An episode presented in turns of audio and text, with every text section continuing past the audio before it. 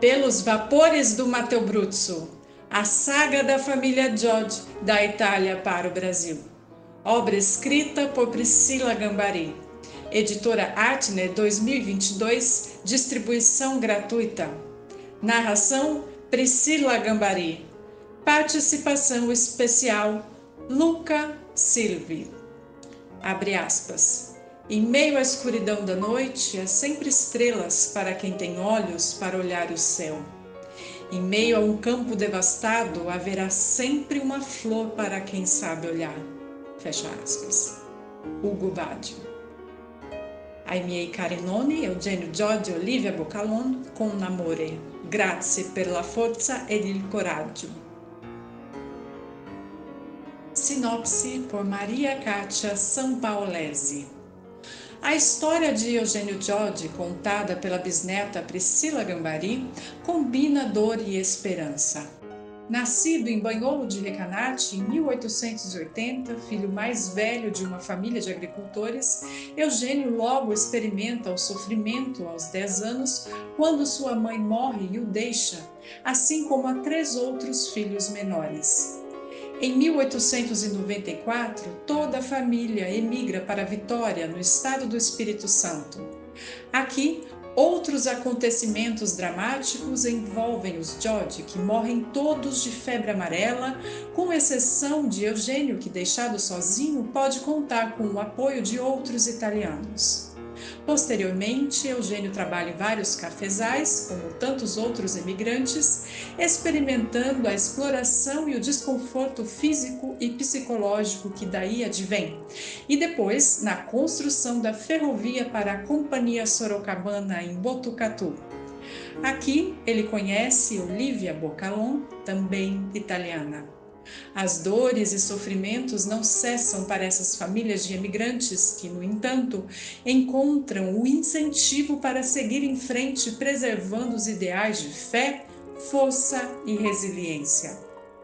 Eugênio e Olivia se casam, têm oito filhos, entre eles Teresa, avó de Priscila Gambari.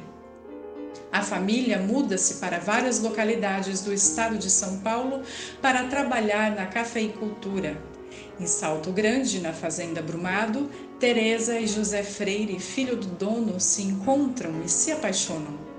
Após o casamento, Eugênio e Olivia vivem um período com a família de José e Teresa. Em 1956, eles comemoram o 50 aniversário de sua união. Olivia morre em 1962. Eugênio, no ano seguinte, Após uma vida de lutas que começa nas colinas de Banholo, continua no Espírito Santo e termina no estado de São Paulo. Priscila Gambari decide reconstruir esta história, relembrar o passado, abraçá-lo para dar sentido ao presente e para poder pensar o futuro.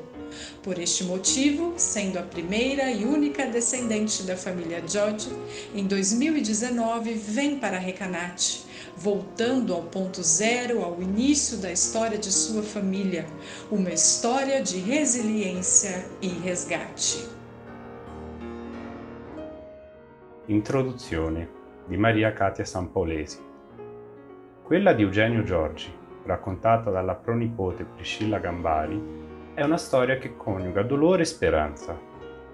Nato a Bagnolo di Recanati nel 1880, figlio primogenito di una famiglia di agricoltori, Eugenio fa esperienza della sofferenza ben presto, a soli dieci anni, quando muore la madre che lascia lui e altri tre figli più piccoli.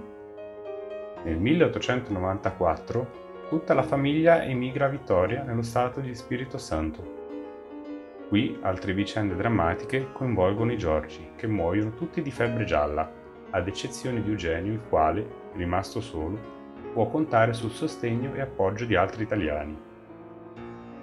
In seguito Eugenio lavora in varie piantagioni di caffè, come tanti altri migranti, conoscendo lo sfruttamento e il malessere fisico e psicologico che ne consegue.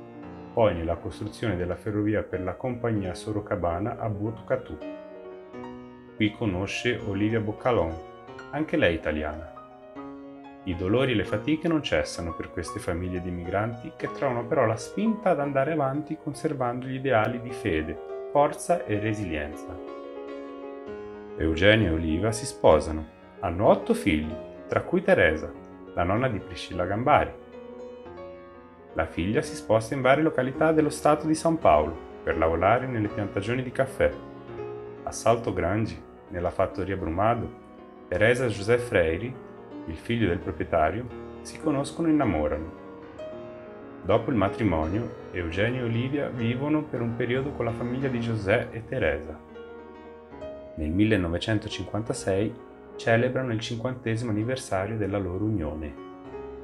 Olivia muore nel 1962, Eugenio l'anno successivo, dopo una vita di lotte iniziata sulle colline di Bagnolo, proseguita su quelle dello Spirito Santo e conclusasi nello Stato di San Paolo.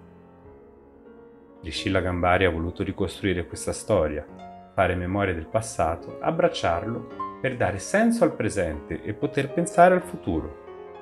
Per questo motivo, prima e unica discendente della famiglia Giorgi, nel 2019 è venuta a Recanati, è tornata al punto zero, all'inizio della storia della sua famiglia, una storia di resilienza e riscatto.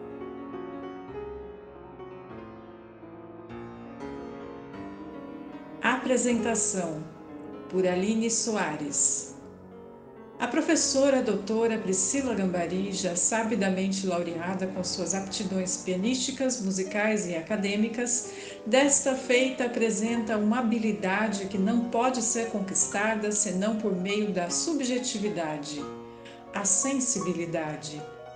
Para quem acompanhou o nascimento desta obra, duas de suas características inerentes são evidentes a pulsão de vida que carrega consigo e a coragem que demonstra.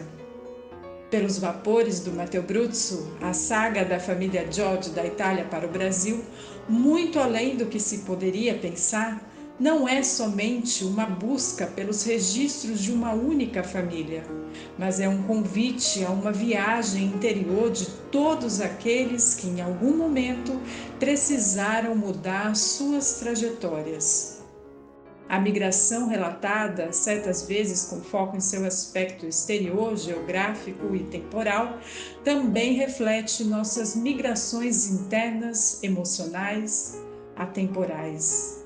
Sobretudo, a ousadia que nos move por desejo ou necessidade, a coragem de deixarmos nosso lugar originário de pertencimento para voarmos e pertencermos a um novo mundo, uma nova tonalidade, germinando em novas cores e timbres.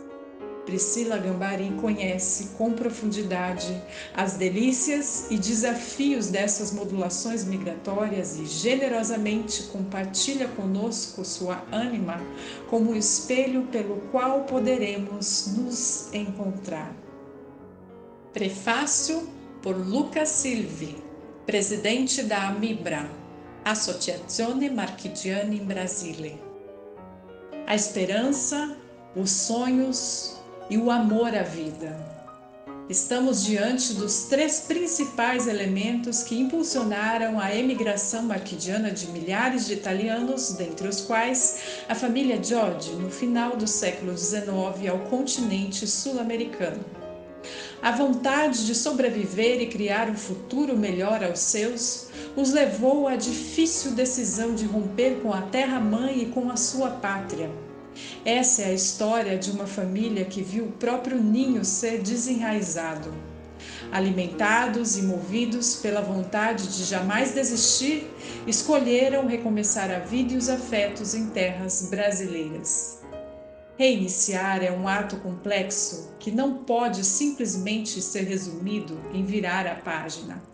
Ao assumir esta decisão, é como se um novo marco zero fosse delineado na história para os primeiros emigrantes maquidiani, cruzar este portal rumo ao desconhecido e sem chaves para a volta era algo sofrido e demasiadamente difícil. Essa foi a sensação experimentada pelos George ao deixar o mar para trás. Durante a travessia pelo Atlântico, a estrela guia da esperança por uma vida mais digna os acompanhou durante as várias horas que estiveram em alto mar. Mas a aventura da travessia oceânica, que devia terminar em terra firme, se prolongou até o fim dos seus dias. Brava gente, como os brasileiros cantam no próprio hino. Essa alma arrojada e heróica que os estimulou a vislumbrar a nova terra. No entanto, a realidade foi bem longe do esperado. E a chama da vontade de viver, lutar e sacrificar-se continuou acesa nunca se apagou. E é assim que aqui estamos, diante de uma história ou romance não fictício, pleno de emoções, surpresas, sofrimentos e também felicidades. Sim, a felicidade do amor à vida, aquela energia vital que lhes deu a força para deixar o legado na nova terra promissora, o Brasil um legado tão forte que permaneceu nas gerações, nas épocas e suplantou o tempo. Um combustível tão forte que alimentou a redação dessa história pela autora, que carrega a incidência deste legado na própria vida. Uma ligação viva, um túnel atemporal que a conecta a Recanate da época com a Fazenda Brumado e as terras brasileiras de ontem uma memória marcada no coração. A história, como nos ensinam, é cíclica. Muitos migram ainda hoje. Eu, Lucas Silvi de Recanati, vim para São Paulo. Motivações diferentes, nenhuma circunstância oprimente como a da família George. Porém, o mesmo desejo encontrar um lugar melhor que pudesse oferecer condições melhores para me tornar um ser humano melhor para mim e para o mundo. E é bem isso. O que empurra os emigrantes não é só uma condição inicial difícil. É a vontade de crescer, fazer o bem no mundo, independentemente de qual seja o lugar. Todos somos viajantes e de passagem nesta terra, e o que enraiza é o amor que semeamos, sementes das quais nascem belos gestos, como esta linda história aqui eternizada. Com carinho, os emigrantes maquidiane de ontem, de hoje e do amanhã.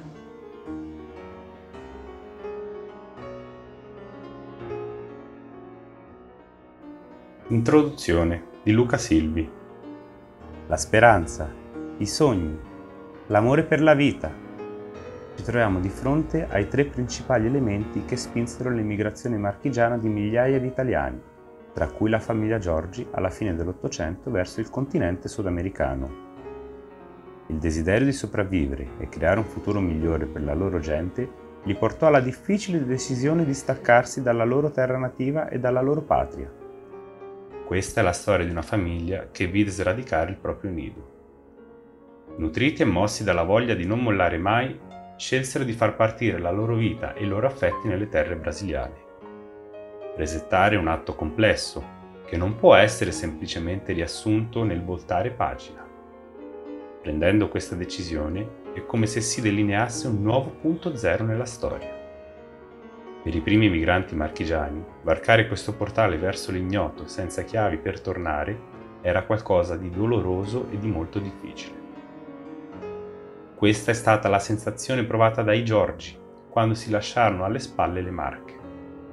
Nella traversata dell'Atlantico, la stella polare della speranza di una vita più dignitosa li accompagnò durante le diverse ore in cui stettero in mare ma l'avventura della traversata oceanica, che doveva concludersi sulla terraferma, durò fino alla fine dei loro giorni.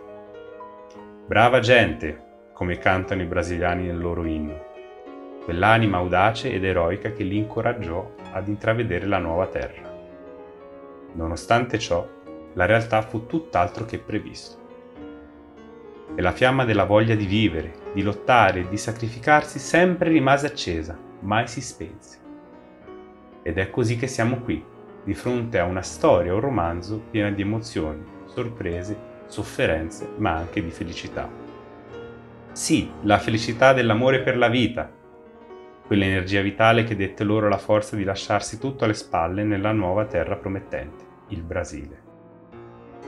Un sentimento così forte che si è tramandato per generazioni, nei secoli ha soppiantato il tempo.